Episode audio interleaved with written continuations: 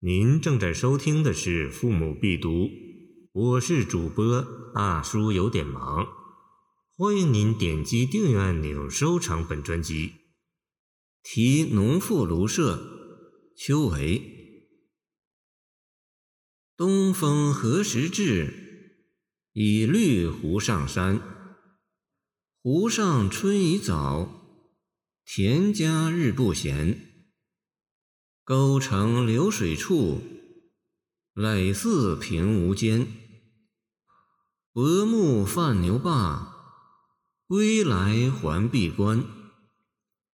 秋为，公元六百九十四年至七百八十九年，舒州嘉兴人，今属浙江。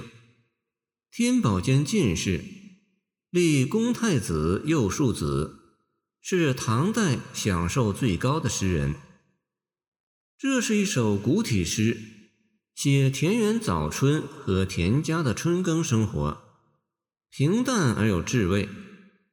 诗中人有两个，一为叙事者，即题农妇庐舍的诗人，他以自己的审美陶乐，引领读者去品味田园风光和农家生活；一为田家，他们极为平淡的生活着。日出而作，日落而息，苦与乐皆不在意，尤其如此，让人倍觉朴素自在，萧然自远。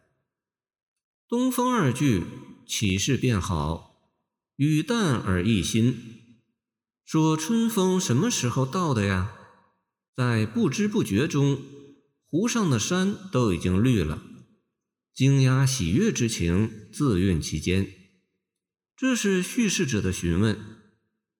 冬春之交，风向的变化意味着季节的转变。东风便是春风。《礼记》：“孟春之月，东风解冻。”通常情形，人们应是先明显的感觉春风到来，似乎是它的浩荡之力使草木生长变绿。邱维的好友王维赠裴时迪有言：“春风动百草，兰蕙生抹梨。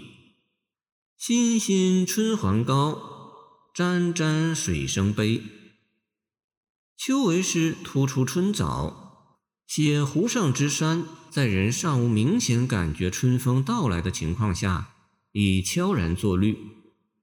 绿字做动词用。极其传神。秋为同时代的李白也有此用法。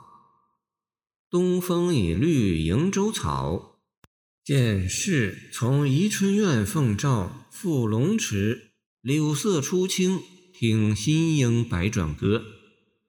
但秋为之诗用绿字，省却绿的草木本体，更为精炼含蓄，切使绿字。充分展演出诗性情味来。唐诗归中兴云：“不说出草树甚有味。”此“绿”字须用有情，说得极好。北宋王安石“春风又绿江南岸”，便明显得秋为神韵。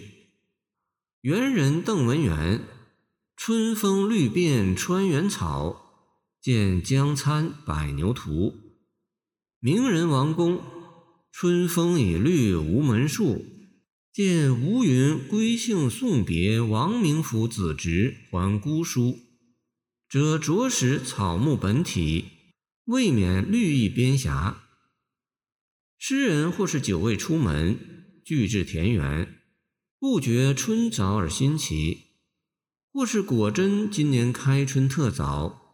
然农家平常居处自是早知，而按其感知物候变化之经验，顺时安排着他们的生产生活，从容平常，井然有序。